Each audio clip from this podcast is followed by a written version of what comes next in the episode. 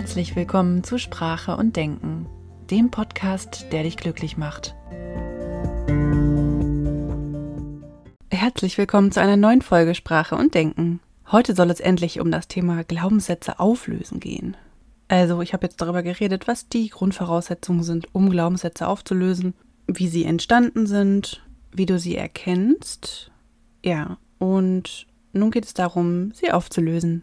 Glaubenssätze sind von Grund auf ja nicht immer schlecht. Also sie helfen uns ja auch, uns in der Welt zurechtzufinden.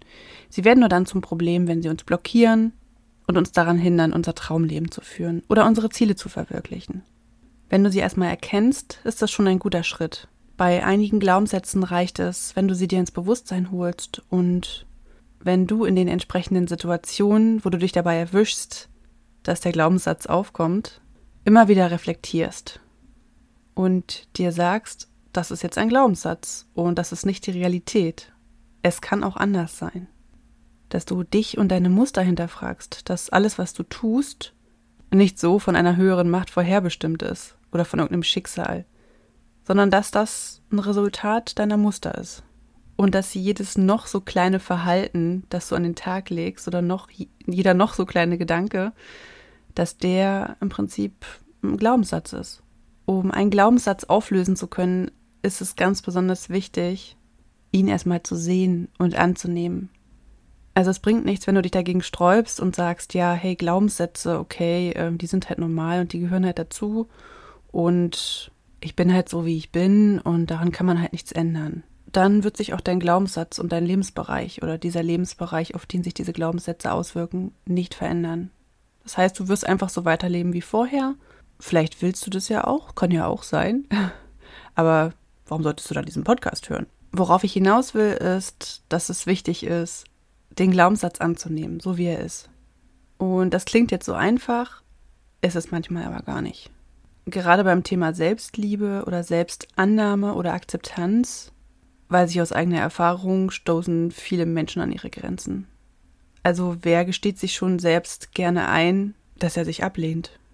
Das ist ein unglaublich schwerer Schritt in meinen Augen Vielleicht ist es auch nur meine Interpretation. Und für dich ist es gar nicht so schwer. Es kann natürlich auch sein. Ich finde es oder ich fand es sehr schwer, mir das einzugestehen, was ich da so in mir trage für Glaubenssätze. Also vielleicht sowas wie ich bin nicht liebenswert oder ich habe kein Glück verdient, ich habe keinen Reichtum verdient, ich habe keine Liebe verdient. Ich meine, das sind ja auch keine schönen Sachen und sich einzugestehen, dass man sowas über sich denkt, also nicht bewusst, sondern unbewusst natürlich, ist schon echt ein harter Weg, finde ich. Und da stoßen, glaube ich, viele Menschen schon an ihre Grenzen, weil sie sagen, hey, ich mag mich eigentlich so, wie ich bin und ich denke ja gar nicht von mir selbst, dass ich nicht gut genug bin oder so. Das stimmt ja überhaupt nicht. Also brauche ich auch mit diesen Glaubenssätzen überhaupt nichts machen. Das ist häufig ein Trugschluss, weil sich dieser Glaubenssatz, zum Beispiel ich bin nicht gut genug, auch ganz oft auf andere Lebensbereiche auswirkt, wo wir noch gar nicht dran gedacht haben. Und gerade das Thema Ich bin nicht gut genug, das steckt ja sowieso in allen von uns irgendwie drin, weil die Leistungsgesellschaft das auch irgendwie so forciert. Was ich also sagen will, es hilft hier an dieser Stelle wirklich ehrlich mit sich zu sein und zu, zu sich selbst auch mal ehrlich zu sein und zu sagen, hey, ich nehme das an und ich akzeptiere das, dass ich diesen Glaubenssatz oder diese Glaubenssätze über mich selbst habe. Es heißt auch nicht, dass wir das bedingungslos anfangen müssen zu lieben, was da in uns ist also diese Ablehnung oder dieses, dieser Gedanke, dass wir vielleicht nicht liebenswert sind oder so. Wir müssen das jetzt nicht toll finden oder glorifizieren. Es reicht nur, wenn wir das einmal sehen und sagen, okay, du bist da und das ist in Ordnung so. Alles, was wir partout an uns selbst ablehnen oder was wir nicht annehmen können, das können wir auch nicht verändern. Und wenn du vielleicht ein Mensch bist, der von Grund auf schon nicht so kritikfähig ist und sehr schnell verletzt ist, dann kann das schon eine ganz schöne Challenge sein. Viele Menschen können sich nicht so annehmen, wie sie sind. Sie sagen vielleicht, hey, ich bin glücklich und alles ist super, wie es ist. Aber insgeheim sehen sie sich doch nach dieser Erfüllung, nach dem Erfüllungsgefühl und nach dieser inneren Zufriedenheit.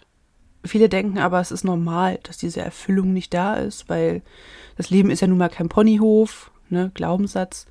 Oder ähm, das Leben muss hart sein das Leben ist nicht fair, das Leben ist ungerecht.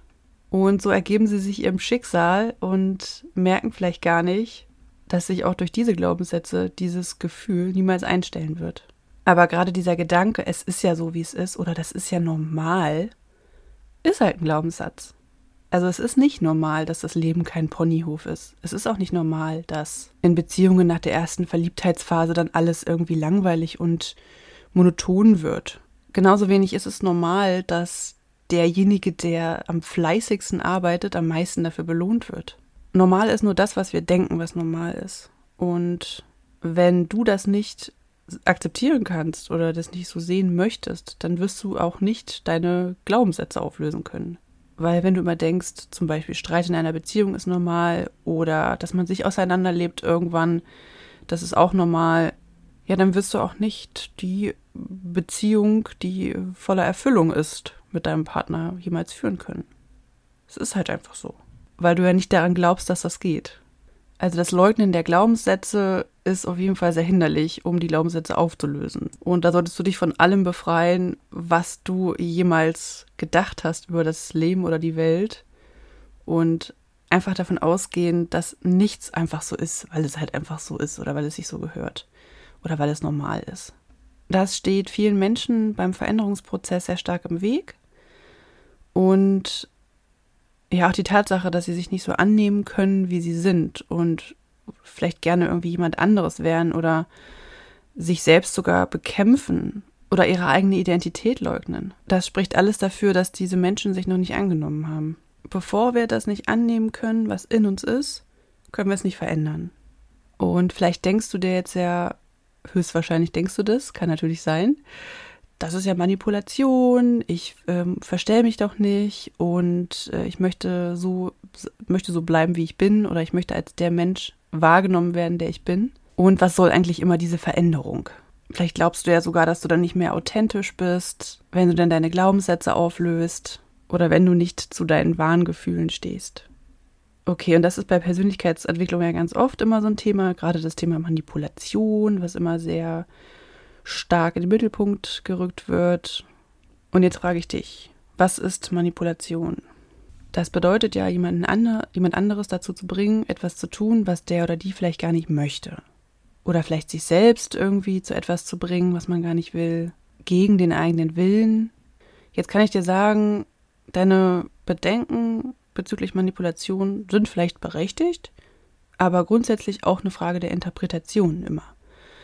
Denn unser inneres Erleben, unsere Erinnerungen und unsere Wahrnehmung und unsere Glaubenssätze, die sind ja immer subjektiv. Das ist ja nie so, dass das bei allen Menschen gleich ist und dann wird da irgendwie was manipuliert und dann hat sich das verändert. Und der oder diejenige ist dann, wurde dann manipuliert. Es ist ja so grundsätzlich, dass immer alles subjektiv ist. Und es keine Wahrheit als die eine Wahrheit gibt. Es gibt ja auch keine wirkliche Objektivität oder Neutralität, weil alle Dinge, die passieren, die können ja nur von Menschen wahrgenommen werden und diese Menschen haben alle Glaubenssätze und Filter und haben Erfahrungen gemacht und nehmen diese Ereignisse dann durch die, ihre eigene Brille wahr. Das heißt eigentlich, dass alles immer zu jeder Zeit nicht neutral und nicht objektiv ist und somit irgendwie auch manipuliert, weil es natürlich durch die eigene Brille wahrgenommen wurde und nicht durch die Brille der Neutralität, die es ja gar nicht gibt. Also kein Mensch der Welt kann irgendetwas überhaupt objektiv wahrnehmen. Dinge, die wir wahrnehmen oder Erlebnisse, die wir machen oder haben, sind immer manipuliert von den Dingen, auf die wir uns fokussieren, von den Glaubenssätzen, die wir in uns tragen, von den Erfahrungen, die wir gemacht haben. Nichts ist irgendwann mal zu irgendeiner Zeit objektiv. Also im Grunde manipulierst du dich auch schon selbst, wenn du jeden Tag die Nachrichten guckst. Und dich da immer sehr, sehr stark mit Dingen beschäftigst, die sehr negativ sind, zum Beispiel. Dann fokussierst du dich da sehr drauf und achtest vielleicht in deiner Umwel Umwelt sehr stark darauf. Du manipulierst dich auch selbst, wenn du dich mit bestimmten Menschen umgibst, weil du dich für diese Menschen entschieden hast. Und wenn die immer jammern oder auf irgendeine andere Art und Weise vielleicht negativ sind oder so, dann wird sich das auf dich auswirken. Du manipulierst dich auch selbst, wenn du in einer unglücklichen Beziehung bleibst, daran nichts änderst, obwohl dein Herz sich vielleicht nach was ganz anderem sehnt. Du manipulierst andere Menschen auch, wenn du ihnen von deinem Urlaub erzählst, weil sie dann plötzlich den Fokus auf das Thema Urlaub gerichtet haben und ihnen plötzlich vielleicht selber eine Geschichte zu Urlaub einfällt.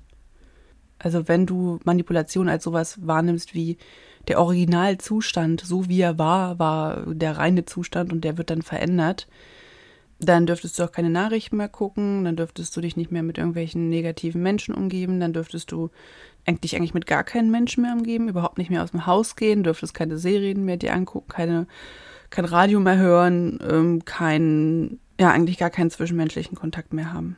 Also Manipulation bedeutet für mich eine böswillige Absicht zu haben in Bezug auf andere Menschen und diese für meine Zwecke zu missbrauchen, damit ich dann etwas davon habe. Was Manipulation für mich nicht ist, ist äh, zum Beispiel seinen eigenen inneren Fokus zu verändern, um dann mehr Dinge in sein Leben zu holen, die man auch wirklich haben möchte oder die gut für einen selber sind. Oder ein Bewusstsein für die eigenen Gefühlszustände zu bekommen. Ich glaube einfach, dass viele Menschen sagen, ähm, dass Persönlichkeitsentwicklung ist irgendwie Manipulation, weil sie sich damit nicht auseinandersetzen möchten, dass sie ja selber das in der Hand hätten, ihr eigenes Leben zu verändern und das ja Konsequenzen bedeuten könnte. Und deswegen wollte ich das nochmal abgrenzen. Ja, okay. Ähm, wie entstehen jetzt eigentlich die Gefühle in uns? Das ist vielleicht auch nochmal ganz wichtig zu erwähnen.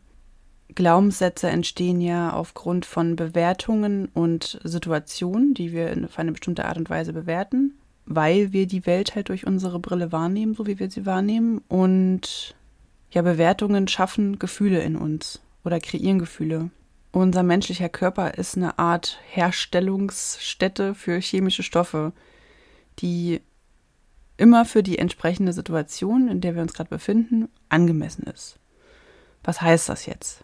Wir sind zum Beispiel in einer Situation, es entsteht ein Gefühl und in unserem Körper werden die entsprechenden chemischen Stoffe dafür produziert, die dafür notwendig sind. Also wenn wir Angst haben, wird zum Beispiel Adrenalin ausgeschüttet, wenn wir uns zum Beispiel erschrecken. Das äußert sich dann darin, dass wir wach werden, unser Puls geht schnell, unsere Augen werden groß, unsere Pupillen weiten sich, unser Herz schlägt. Und wenn wir müde werden, dann verändert sich unsere chemische Zusammensetzung in unserem Körper. Und ja, die passt sich dann halt entsprechend der Situation an. Der Puls wird langsam, wir beginnen zu gähnen, unsere Körperspannung lässt vielleicht auch nach, vielleicht wird uns auch ein bisschen kalt. Also du kennst das vielleicht, wenn du nicht schlafen kannst, weil du irgendwie aufgewühlt bist und dich irgendwas beschäftigt, irgendwelche Ängste oder Gedanken, die irgendwas in dir auslösen, was dann deinem Körper signalisiert, nee, zum Schlafen ist jetzt nicht, äh, ist jetzt nicht die richtige Zeit. Das liegt dann schlichtweg daran, dass unsere Gefühle auch unsere körperlichen Prozesse immer beeinflussen. Und in dem Fall wird es dann so beeinflusst, dass das Gefühl sagt, nee, schlafen ist jetzt nicht. Wenn dir zum Beispiel in einer Situation, also ein Glaubenssatz sagt, dass du nicht gut genug bist und du daraufhin ängstlich wirst, reagiert dein Körper darauf, indem er chemische Stoffe ausschüttet oder produziert, die zu diesem Gefühl passen. Wenn also deine Körperchemie nicht so ausgerichtet ist, dass du das entsprechende Gefühl zu der passenden Situation bekommst, wird dein Glaubenssatz immer wieder dafür sorgen, dass du dich in ähnlichen Situationen dann ängstlich und minderwertig fühlst. Dieses Gefühl, was du da aufgrund deines Glaubenssatzes in der bestimmten Situation hast, wurde irgendwann mal im Laufe deines Lebens programmiert. Vielleicht gab es da eine entscheidende Situation, Vielleicht gab es auch mehrere Situationen in deinem Leben und Menschen, Situationen, Umstände. Das ist alles so komplex, da passiert so viel im Außen. Unser Organismus lernt ja auch einfach nur damit umzugehen und konditioniert sich dann darauf, sich in einem bestimmten Moment, in einer Situation so zu fühlen, wie es erlernt wurde. Daher kommt es, dass du dann heute auch immer noch in ähnlichen Situationen dich so fühlst, wie so wie du dich als Kind in bestimmten Situationen gefühlt hast. Dein Körper hat das einfach erlernt, wie er mit komplexen Situationen umzugehen hat.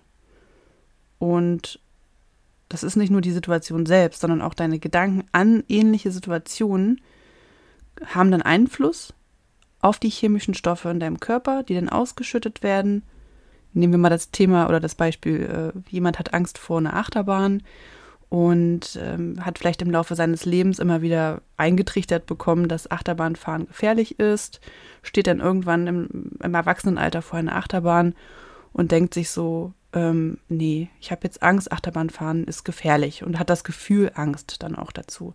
Es werden dann die chemischen Stoffe ausgeschüttet, die für diese entsprechende Angstsituation angemessen sind, also Herzrasen, schwitzige Hände, Unruhe.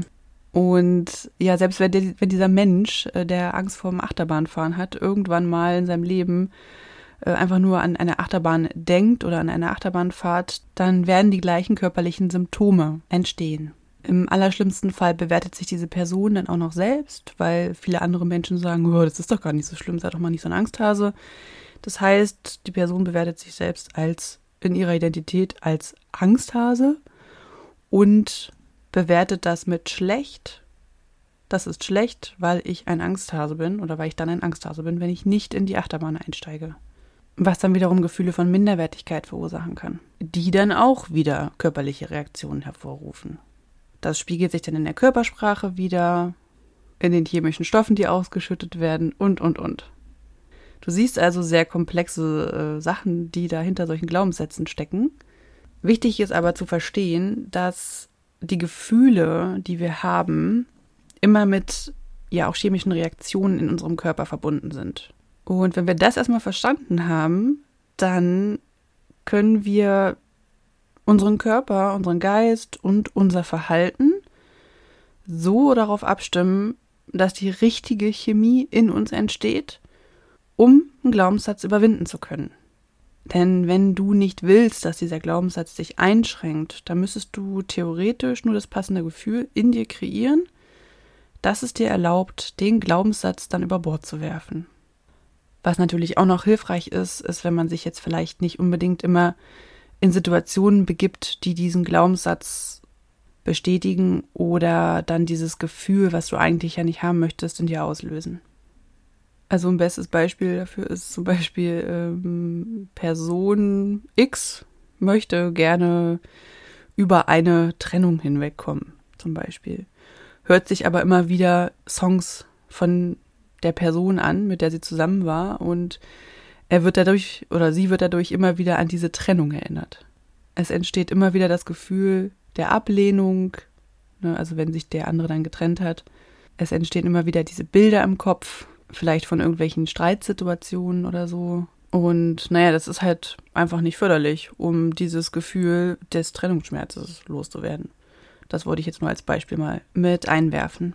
Wir haben jederzeit die Möglichkeit, unsere eigenen inneren Bilder und Vorstellungen zu, in Anführungsstrichen, manipulieren, wenn man es denn so nennen möchte, oder zu beeinflussen. Also vielleicht sollte derjenige, der dann Angst vorm Achterbahnfahren hat, nicht immer mit in den, äh, zum Jahrmarkt kommen. Oder er sollte sich vielleicht nicht solchen Gesprächen aussetzen, wo Menschen über das, das sowas reden oder das toll finden. Weil er dann immer wieder denkt, dass er minderwertig ist. Vielleicht sollte die Person, die gerade einen Trennungsschmerz durchmacht, äh, sich andere Musik anhören, die sie nicht unbedingt an die Trennung erinnert oder an die Streits mit der Person, mit der sie zusammen war. Das meinte ich eigentlich damit.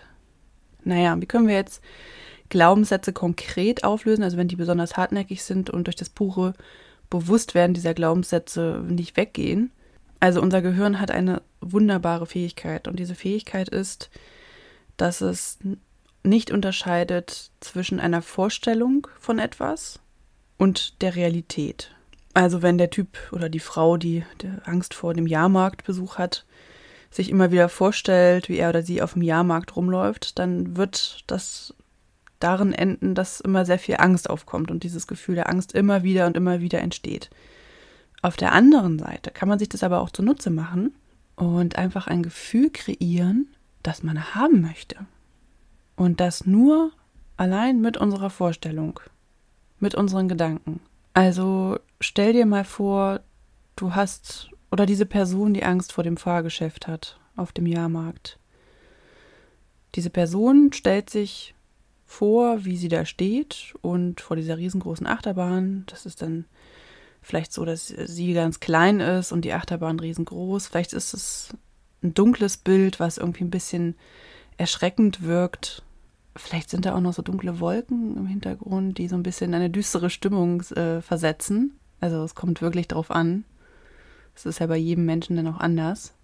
Aber wenn diese Person dieses Bild dann in ihrem inneren Erleben so verändert, dass diese Achterbahn keine Angst mehr macht, also vielleicht macht sie die Achterbahn kleiner, vielleicht macht sie einen Regenbogen in den Hintergrund, ein paar schöne Farben mit ins Bild, eine Sonne, die im Hintergrund zu sehen ist. Naja, und schon wirkt das Bild nicht mehr so bedrohlich. Also allein wenn der Größenunterschied schon mal verändert wird. Oft ist es ja so, dass wir, wenn wir Angst vor Dingen haben, dass die uns in unserer Vorstellung größer erscheinen, als sie wirklich sind. Vielleicht stehen sie auch über uns oder sie schauen auf uns herab oder sie bedrängen uns in eine Ecke. Naja, und das können wir uns in unserer Vorstellung zunutze machen und das eben komplett umkehren. Vielleicht stellt sich die Person dann vor, wie sie größer ist als die Achterbahn, wie sie nur so eine kleine Spielzeugachterbahn in der Hand hat und die halt lächerlich unbedrohlich wirkt. Vielleicht kann da auch noch eine Musik im Hintergrund abgespielt werden. Also nicht, natürlich nicht so eine düstere Musik, die so wow, irgendwie einschüchternd und erschreckend und äh, bedrohlich wirkt, sondern vielleicht irgendwie ein, ein geiler Song, der richtig gute Laune macht. Dann könnte sich die Person vielleicht auch noch vorstellen, wie es so ein bisschen nach Zuckerwatte riecht und Jahrmarkt, da riecht es ja auch immer nach leckerem Essen überall an jeder Ecke. Also ich finde schon, dass das so prinzipiell gute Laune macht. Also das wäre jetzt mal ein Beispiel für so einen wirklich hartnäckigen Glaubenssatz, wie man sein inneres Erleben, was ja nicht real ist, was ja nur ein inneres Erleben ist, aber wie man das ein bisschen verändern kann, um diese Situation, um das Gehirn so ein bisschen auszutricksen. Ne, weil das Gehirn ja, wie gesagt, nicht unterscheidet zwischen Realität und ähm, Vorstellung. Naja, und wenn das Gehirn dann wahrnimmt, okay, die äh, Achterbahn, die ist ja gar nicht so bedrohlich, die ist ja nur klein und niedlich und im Hintergrund äh, läuft auch noch irgendwie ein geiler Song von ABBA oder so, dann erleben wir das automatisch anders. Also unsere Gefühlswelt bezogen auf diese Situation wird sich verändern. Oder bei dieser Person dann, ne? Also es schwächt sich deutlich ab. Die Angst schwächt sich ab. Und gerade beim Gefühl Angst ist es ja sowieso so, dass es meistens ähm, alles, also oder sehr, sehr surreal ist. Nicht real zumindest. Und meistens ist die Angst vor etwas ja viel, viel schlimmer als das eigentliche Erleben. Kann man sich auch zunutze machen für zum Beispiel Vorträge oder Referate oder andere Situationen, Vorstellungsgespräche, wovon man halt sehr viel Respekt hat und vielleicht man auch dazu neigt, ähm, wirklich ängstlich zu sein oder unrealistische Ängste zu entwickeln. Stell dir das vorher vor, wie es ablaufen soll. Also wie willst du dich fühlen? Wie, wo, wo stehst du? Was hast du an? Was hast du? Welche Körpersprache hast du? Wie sprichst du? Was macht dein Gesicht? Wie sehen deine Haare aus? Welche Wörter benutzt du? Es gibt auch einen Begriff dafür, das nennt sich Future Pace. Also ich gehe schon mal in die Zukunft, ich reise schon mal gedanklich in die Zukunft, stelle mir das so vor, wie ich das gerne haben möchte. Und mein Gehirn, das lernt dann nämlich schon vorher, dass ich solche Situationen meistern kann. Also im Prinzip ist es, also ich veräpple mein Gehirn und habe davon aber richtig viel. Ich habe das genutzt für Vorstellungsgespräche, Verhandlungsgespräche. Und ich muss sagen, das hat sich sehr positiv ausgewirkt, weil auch wenn es jetzt vielleicht so klingt wie von wegen, naja, was soll denn das bringen? Und hm, ja, das ist, äh, ich mir, kann ich mir jetzt nicht so richtig vorstellen, dass das wirklich was bringen soll. Aber es ist einfach so. Also wir fühlen uns in dem Moment, wo wir die Situation schon mal gedanklich durchlebt haben, fühlen wir uns einfach sicherer. Unser Körper schüttet dann die entsprechenden chemischen Mittel aus, die dazu notwendig sind, sich sicherer zu fühlen und nicht sich ängstlich zu fühlen. Und unser Gegenüber merkt das dann halt auch. Wenn da mehrere Personen beteiligt sind, dann ist es umso besser. Ich meine, zwischenmenschliche Beziehungen sind immer systemisch. Also wenn, das heißt, wenn, wenn du irgendwas tust, reagiert die andere Person da entsprechend drauf wenn du etwas sagst auf eine gewisse Art und Weise, wird die andere Person darauf reagieren. Wenn du es ängstlich sagst, wird sie darauf reagieren. Wenn du es selbstsicher sagst, wird sie darauf auf eine andere Art und Weise reagieren. Und diese Unterschiede, die sind vielleicht noch nicht mal mit dem bloßen Auge wahrnehmbar, aber das sind halt ganz kleine, minimale, mit dem Bewusstsein kaum wahrnehmbare Bewegungen. Das Unterbewusstsein ist ja aber auch noch da. Und das ist ja nun das Entscheidende hier in der ganzen Geschichte. Das Unterbewusstsein deines Vorgesetzten wird wahrnehmen, okay, die verkauft sich jetzt aber gut, die hat vielleicht jetzt auch die Gehaltserhöhung verdient. Oder es nimmt wahr, hm, wirkt aber ganz schön ängstlich und nicht so richtig überzeugt. Hm. Und naja, gucken wir mal, warten wir mal noch ein halbes Jahr. Wenn du jetzt eine Person bist, die eher so auditiv äh, geprägt ist, also du sagst halt zum Beispiel, hast du immer mal so Stimmen in deinem Kopf, die dich blockieren, die dir irgendwie irgendwas Blödes zureden oder sagen, du kannst das nicht, du bist ja blöd oder warum weißt du das nicht oder so dann kannst du dir das auch zunutze machen und auch diese Stimmen natürlich in deiner inneren Vorstellung irgendwie verändern. Du könntest diese Stimme einfach leiser machen oder sie ganz langsam sprechen lassen, weniger aggressiv und viel, viel freundlicher sein lassen. Oder vielleicht hat sie dann auch so eine komische, quietschige, so einen Unterton. Oder klingt wie Donald Duck oder sowas. Habe ich auch schon gehört, dass das Leute gemacht haben, dass sie dann irgendwie die Stimme, das haben die, die haben sie dann in ihrem inneren Erleben umprogrammiert zu einer Stimme, wie Donald Duck spricht und das hat wohl auch ganz gut geholfen. Resultat ist einfach nur, dass wir das Ganze nicht mehr so ernst nehmen und nicht mehr so bedrohlich wahrnehmen, sondern halt irgendwie auch ein bisschen, vielleicht, vielleicht auch ein bisschen lustig. Und diese innere Stimme, die kommt ja immer irgendwo her. Also die hat ja, irgendwer hat ja mal wahrscheinlich zu uns irgendwas in der Art gesagt oder uns suggeriert, dass wir das nicht könnten oder dass, es, dass wir nicht gut genug sind oder dass wir schneller machen sollen oder so. Und ja, wir verbinden unterbewusst immer noch diese Situation von damals mit dieser inneren Stimme, die dann aufkommt. Und das können wir halt vermeiden, wenn wir das umprogrammieren und dem Ganzen dann die Bedrohlichkeit nehmen. Also mit dieser Methode des inneren Erlebens habe ich auch schon gehört, äh, haben Menschen innerhalb von fünf Minuten irgendeine Phobie geheilt, irgendeine Spinnenphobie. Es wurden ähm, in kürzester Zeit irgendwelche Ängste aufgelöst. Und dieses Ding von wegen, ich äh, stelle mir dann mal vor, wie möchte ich das dann gerne erleben, diese Situation, das kann man eigentlich mit allem machen. Also das Future Pace nennt sich das. Und das kann man eigentlich mit allem machen. Das kann man machen mit, ähm, ich möchte meinen Traumpartner, meine Traumpartnerin in der Bar ansprechen. Wie soll das sein? Wie soll ich mich dabei, möchte ich mich dabei fühlen? Das kann aber auch dafür genutzt werden, um sich seine Träume zu visualisieren. Also wie möchte ich mir mein Leben eigentlich vorstellen? Das Gehirn, das lernt eigentlich schon dadurch, durch diese Vorstellung, dass es alles möglich ist und einfach ist. Und dein Unterbewusstsein reagiert dann darauf, indem es weiß, okay, ich habe es ja schon mal durchlebt. Es ist möglich, ich kann ein Buch schreiben oder ich kann den und den Job bekommen. Spitzensportler trainieren so, indem sie ihre Strecken gedanklich schon mal ablaufen oder indem sie sich das Ziel vorher visualisieren. Das ist dann im Prinzip nichts anderes. Am besten, du bedienst dich aller Sinneskanäle, die du hast in deiner Vorstellung, also dem visuellen Kanal, dass du dir ein Bild vorstellst, dem auditiven Kanal, dass du vielleicht auch noch irgendwie hörst, was da so im Hintergrund abgeht oder vielleicht auch im Vordergrund. Du fühlst, was da so passiert. Wo, vielleicht berührt dich etwas, vielleicht berührst du irgendetwas auf deiner Haut, spürst du vielleicht irgendetwas, Kälte oder Wärme, dann Gerüche, Geschmäcker und Gefühle, die da auch noch mit reinspielen können. Also je mehr diese ganzen Kanäle benutzt werden, also diese fünf Sinneskanäle des Menschen und die in deiner Vorstellung mit reinspielen, desto authentischer wird das Erleben. Ja, okay. Und ich möchte dich jetzt mit dieser Folge dazu motivieren, das mal auszuprobieren und ähm, vielleicht mit kleinen Situationen, müssen ja nicht gleich irgendwelche krassen äh, Risikosituationen sein, die du da als erstes ausprobierst, aber versuch's ja mal mit kleinen Situationen. Stell dir vorher vor, wie du sie erleben möchtest was du dabei vielleicht fühlen willst. Und schon wird dein Körper darauf reagieren und die entsprechenden chemischen Stoffe produzieren. Die, die du eigentlich haben willst. Für das Gefühl, was du eigentlich haben willst.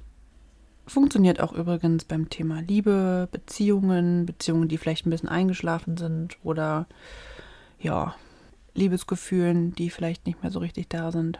Liebesgefühle sind auch Gefühle und auch die kann man sich vorstellen. Also, wenn man den Trennungsschmerz reproduzieren kann, dann kann man auch sich das Verliebtheitsgefühl wieder reproduzieren. Das wollte ich damit nur sagen. Na gut, ich hoffe, du konntest in dieser Folge viel mitnehmen. Das ist viel wichtiger Content. Ähm, ja, ich hoffe, dass dir das hilft und du kannst mir auch mal Feedback schreiben, falls du das mal ausprobiert hast und gesehen hast, dass da vielleicht irgendwie was bei rumgekommen ist oder so. Mal gucken. Und ja, ich wünsche dir noch eine wunderschöne Woche und denk immer daran, glaub nicht alles, was du denkst. Vielen Dank, dass du eingeschaltet hast. Wenn dir der Podcast gefällt, dann gib mir doch gerne eine Bewertung oder teile ihn mit Freunden. Bis zum nächsten Mal.